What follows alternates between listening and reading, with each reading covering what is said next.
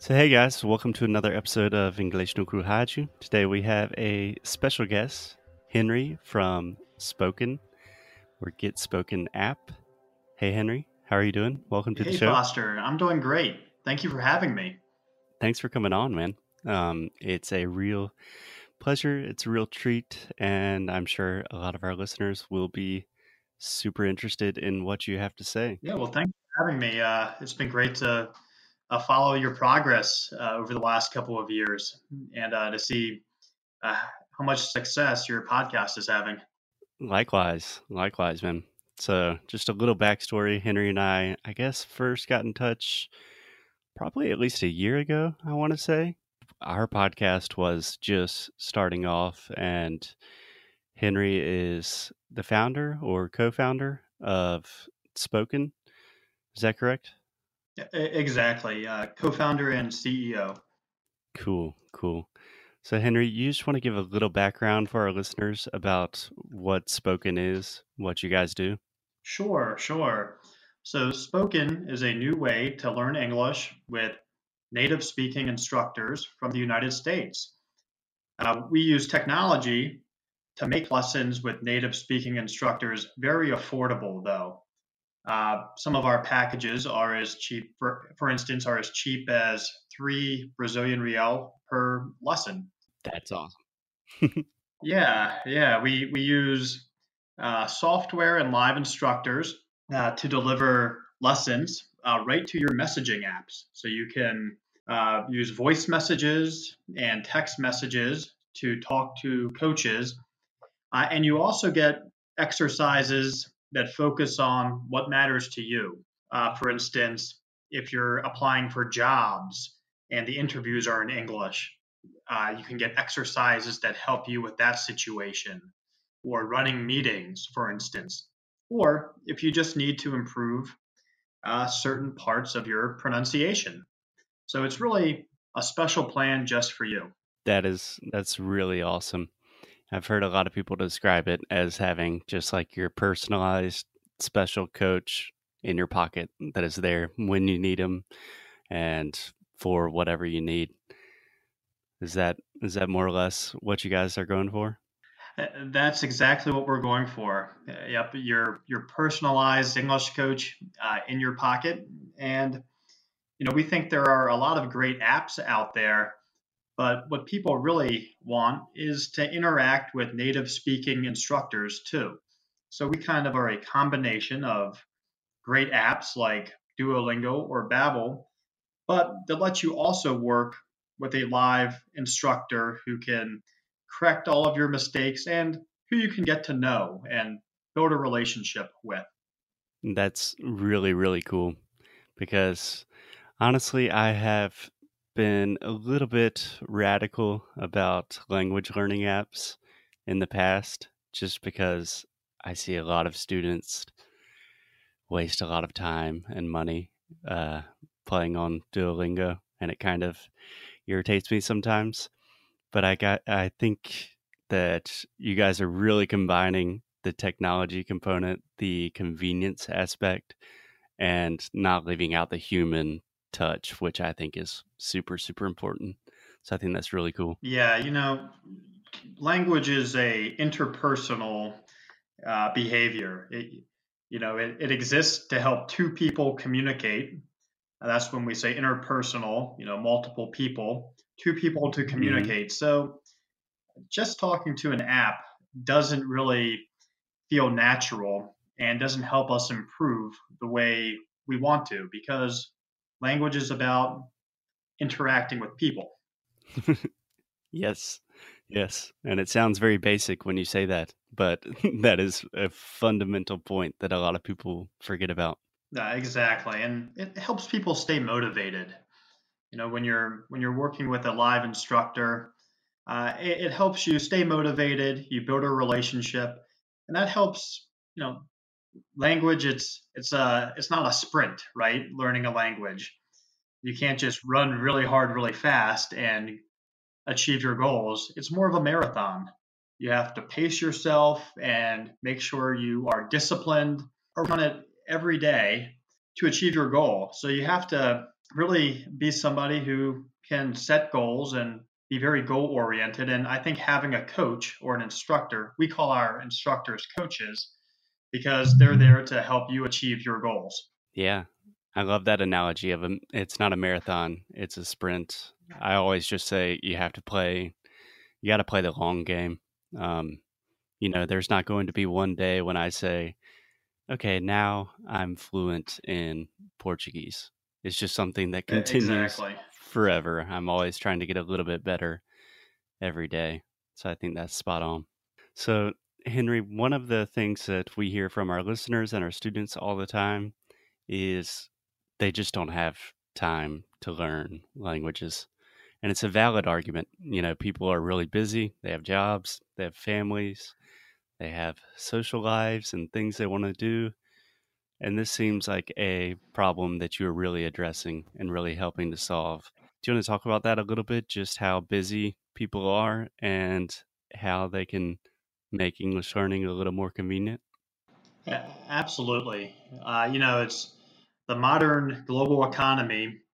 Uh, everybody is so busy all the time. Uh, but you know, many of our learners are learning English because it will help open up, uh, open the door for more opportunities in the global economy. How do you find the time when you're already so busy uh, to do that? How do you find the time to invest in yourself? Uh, that, that's a problem we see a lot. And one of the reasons we designed Spoken to be the way it is, is to help people fit their English learning into their lives.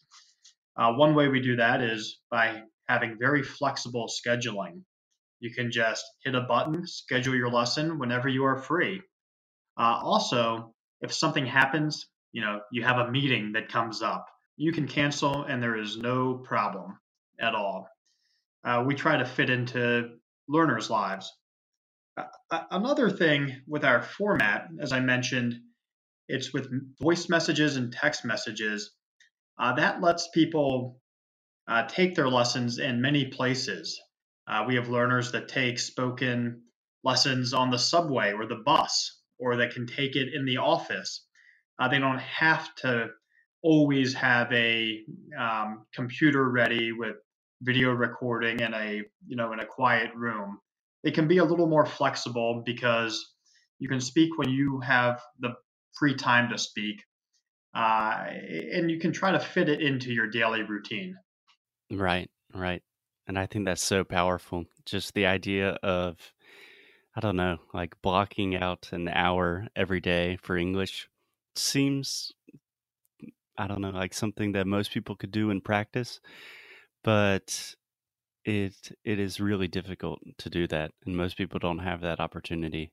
So the idea of just learning when you can, if you're on the subway, if you're in between meetings, that is super super powerful. I think I think that's awesome.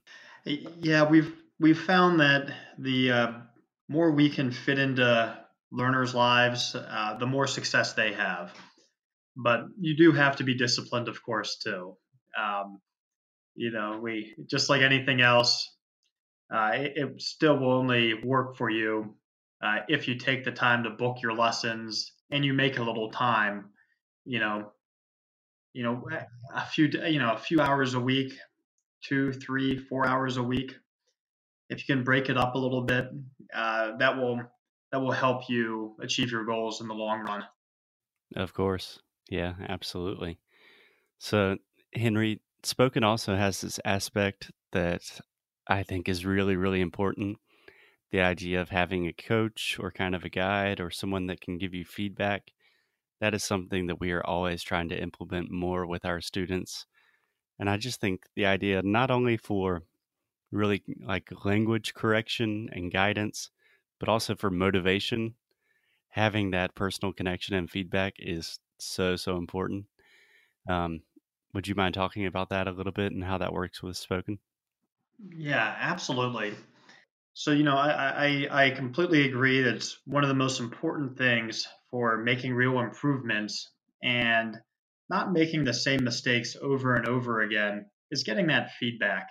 And that's what our instructors or our coaches really focus on is when you're speaking with them, making sure that they pick up on pronunciation issues. You know, sometimes in Brazil, for instance, uh, you will hear Brazilians pronounce the th sound as a d, dare, uh, dis, instead of really focusing on getting their tongue between their teeth, like the same sound as think for there, yes. So that is a big part yes, of my daily my daily job is correcting the th sound. Exactly, exactly. So making sure you're getting that feedback, and then uh, something spoken lets you do is listen to every single one of your messages whenever you want. So learners can go back and hit play and listen to themselves and really hear it.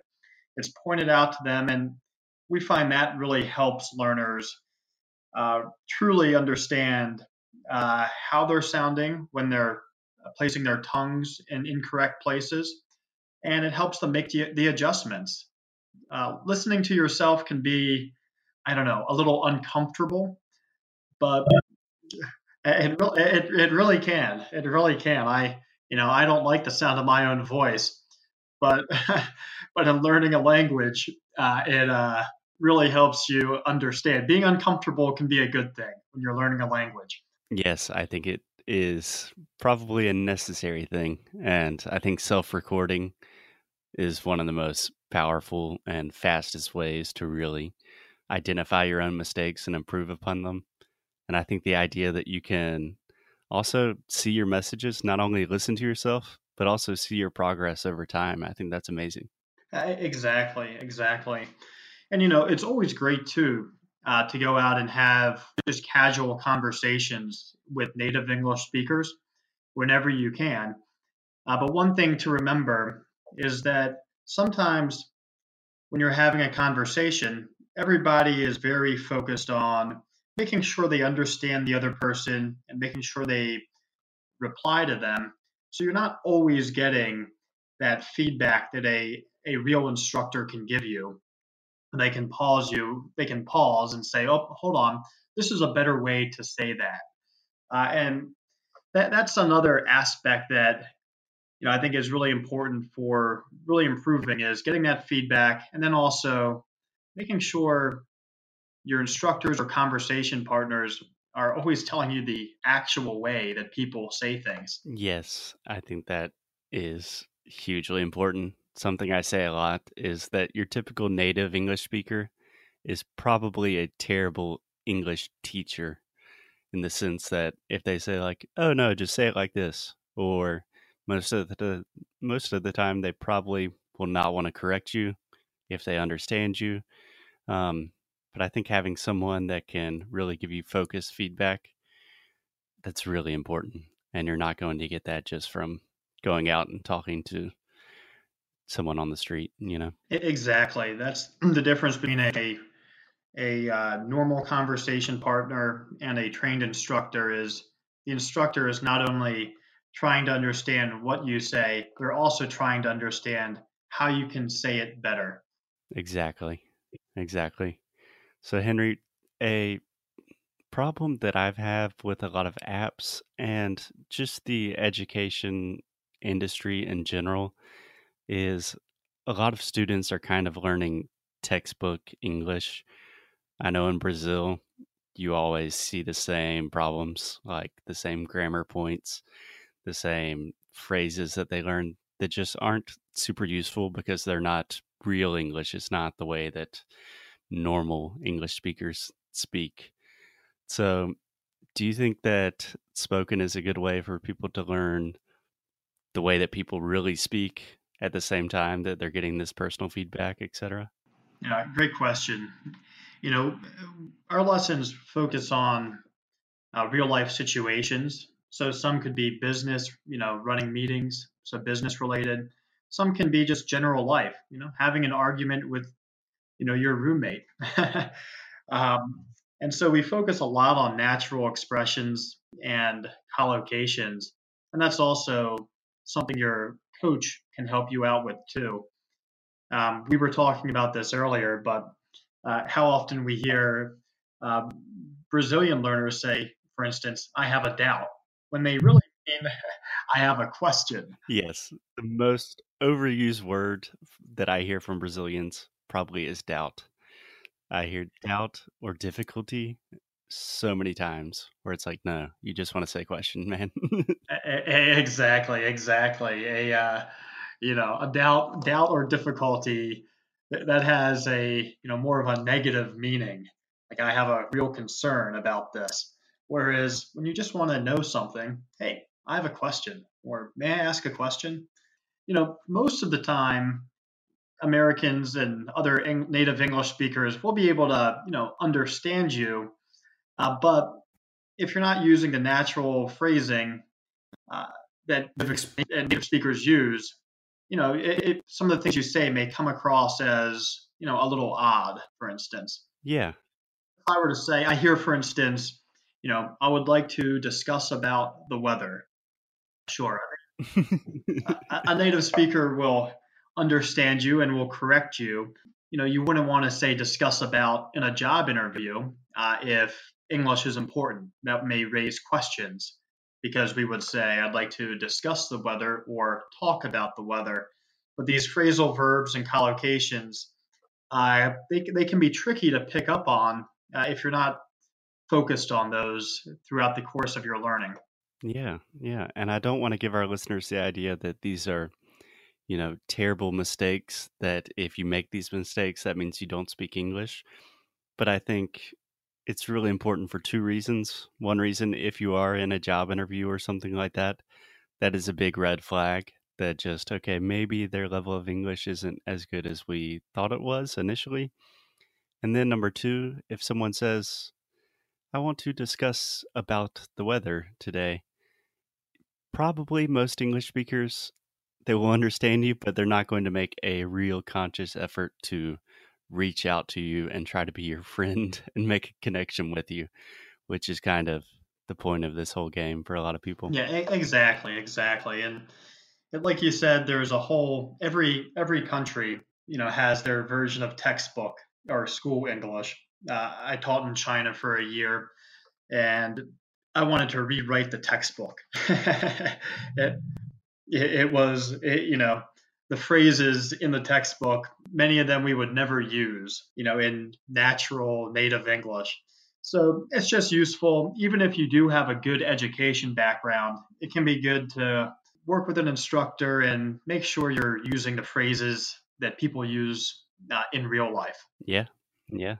So it sounds like you guys have really tried to take the best from both worlds, you know, not only convenience and technology, but also real feedback, real humans.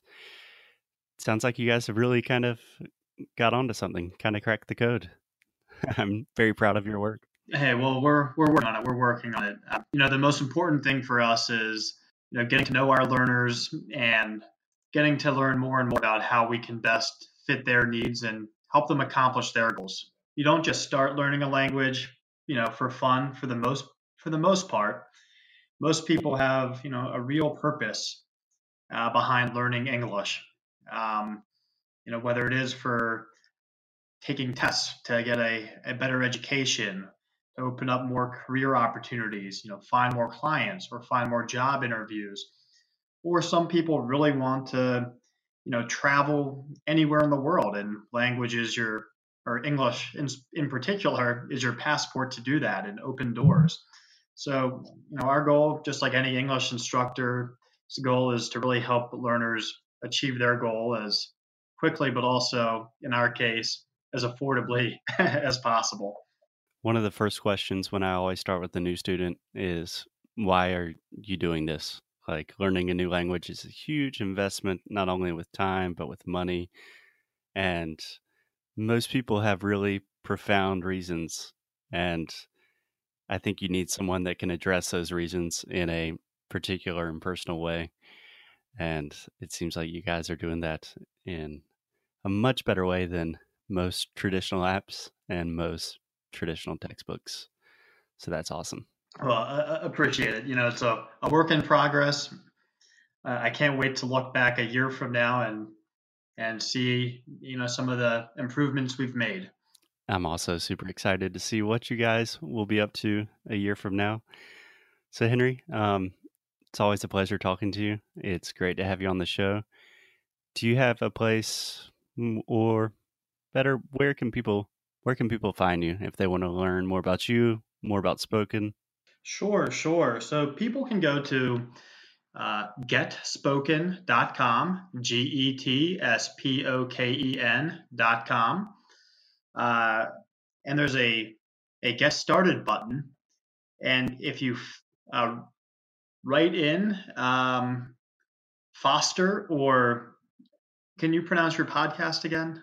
English nu cru. English nu cru.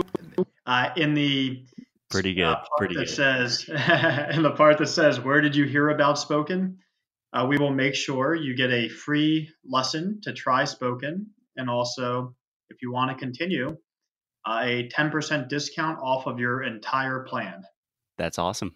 People love free stuff, and that's super generous on your guys' part. Really appreciate it. Hey, of- course we're we just want to spread the word and if you you know you try a free lesson and you decide it's not for you that's okay we're just happy you tried it Yeah, exactly. And there's really no excuse not to try free English lessons. exactly exactly cool. Well, I really appreciate it, Henry, and I hope to catch up with you again soon, have you back on the show again soon, and keep up the good work, man. Hey, likewise. Great chatting with you, Foster. Okay, you too. Bye bye. Bye bye.